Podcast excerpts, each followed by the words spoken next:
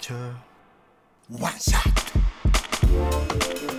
さあここからは明日すぐ使える一発必中のカルチャー情報をお伝えするカルチャーワンショットです。今夜のゲストはアニメソング評論家音楽プロデューサーの富田明宏さんです。リモートでのご出演です。富田さんよろしくお願いします。あよよろしくお願いいたどうしますもズーム画面上は拝見しております。あのアトロク2ようこそという感じですね。はいい、ツーになってからよろしくお願いします。初めましてでございます。はい。ね。、えー、藤はい。藤田さんお客様になっておりますということで、えー、改めて富田さんのご紹介宇垣さんからお願いしますアニメソング評論家音楽プロデューサーアニメ音楽専門誌リスアニーのスーパーバイザー。これまで数々のアニメ主題歌やゲーム音楽 CM 音楽などを担当。またラジオパーソナリティやテレビ朝日完全完全燃焼日本テレビ世界一受けたい事業など各メディアで活躍中です。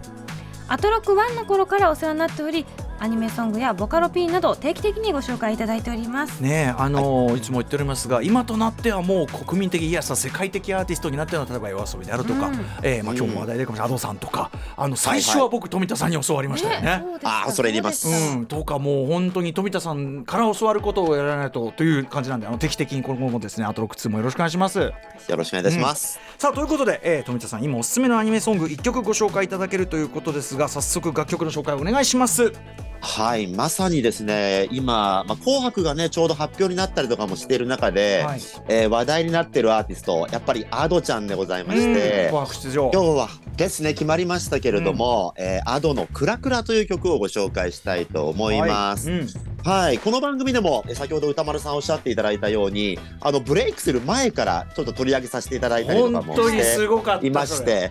ありがたいですね。いやいやすごいすごい、はいうん。で昨年もですねやっぱり「ワンピースフィルムレッドで「新時代」などの大ヒットにもとどまらず、まあえーあとは全米デビューを果たしていたりとか、まあ本当にねいろいろとねあの活動が多岐にわたっている中で今年もやっぱりインパクトのある楽曲をアニソンとして発表しました。うん。でそれがですね大人気アニメ「スパイファミリーのシーズン2のオープニングテーマ「クラクラ」という曲でございます。クラクラ。はいでですねこの「クラクラ」という曲もちろんアドちゃんが歌ってることもすごいんですけれども、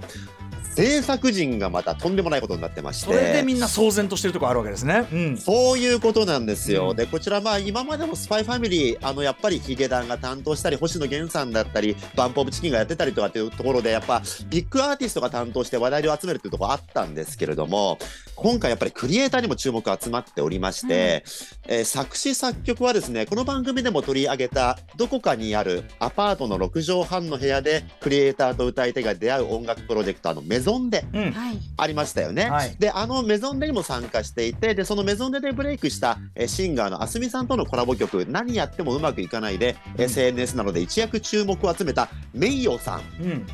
このメイヨーさんという方がですね、今ものすごくヒットメーカーになっていまして、例えばはい CM ソングであったりとか、うんあと楽曲提供であったり、あとご自身がはいシンガーソングライターとしても歌を発表してらっしゃする方ごい名であったりも前見ます。うんんそうなんですよ僕ですら知ってる本当に。うん。そうですね、はいうんでそのメイヨーさんが作詞と作曲を手掛けていらっしゃいまして、そして編曲はなんとなんと。日本日本を代表する音楽家であり、まあ、アニメ音楽が全世界的なですね評価を獲得することになったきっかけを生んだ一人ともいえる菅野陽子さん。でございます。あう？ん。そりゃまあ、大大御所でございますね、まあ、マクロスプラスとか高架機動隊スタンダーロンコンプレックスとか、えーあとは大河ドラマでいうと女上司直虎であったりとか。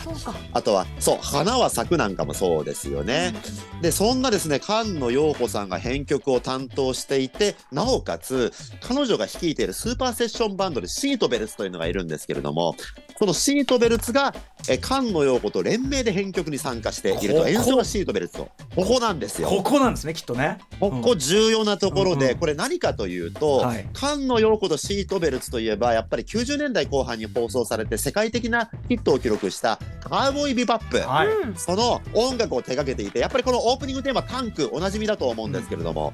あもこの曲ですねう。うん。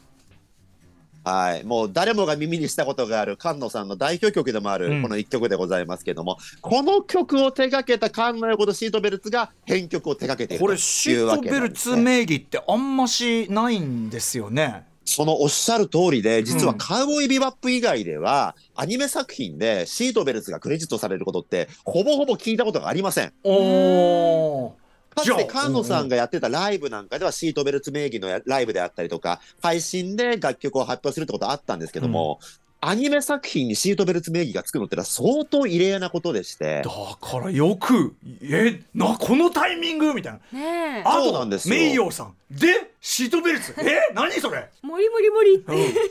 新旧マジで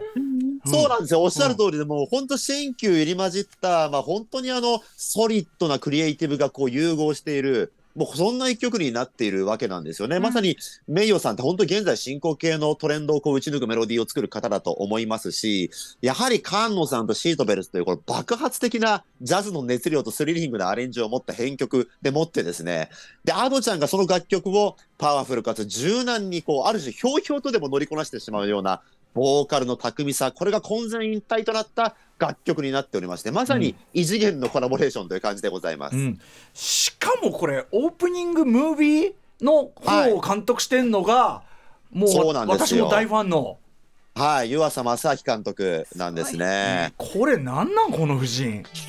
これ、こ殺しにかか監督といえばね、まああのまあさまざまなまあ本当にヒット作品、まあクレヨンしんちゃんだったりもありますけど、はいやっぱ2年前に犬王がはい。国際的な高い評価を獲得したりとか、僕個人的にはマインドゲームとか大好きなんですけれども、はいまあそんなですねオープニングムービーも話題の、うん。えー楽曲になっております。ではじゃあ早速曲聴いてみましょうかね、えー、富田さん曲紹介お願いしますはい、それでは聞いてください。アドでクラクラ。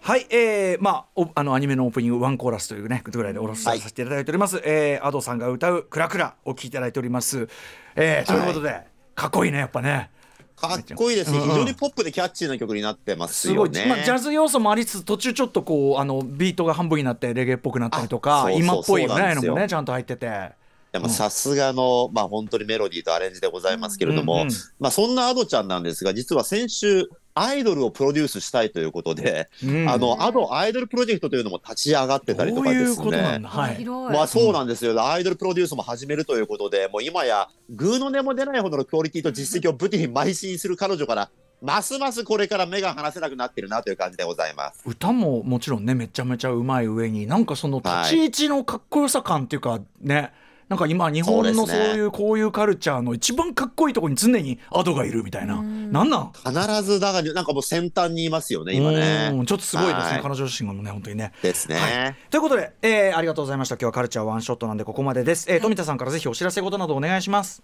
はい、えー来年1月27日土曜日、28日日曜日の、え2日間ですね、アニメ音楽メディアリスアニがお届けする音楽フェスリスアニライブ2024が開催されます。こちら日本武道館で開催になります。え現在二次選考受付中でございまして、ぜひですね、今のアニソンを知りたいなら絶対チェックしてほしいフェスなので、皆さん足を運んでください。よろしくお願いします。富田さんはあのアドバイザー的なあれでかか関わられてるみたいなことですねはい、プラスですね、うん。あの27日の、えー MC も私担当いたしますので、これは大変。はい、はい、えーそうなんでございます。はいということで、えー引き続きアトロック2もお世話になりたい、えー今夜のゲストはアニメソング評論家音楽プロデューサー富田明宏さんでした富田さんありがとうございましたありがとうございました。楽しかったです。こちらこそまたスタジオでもお待ちしてます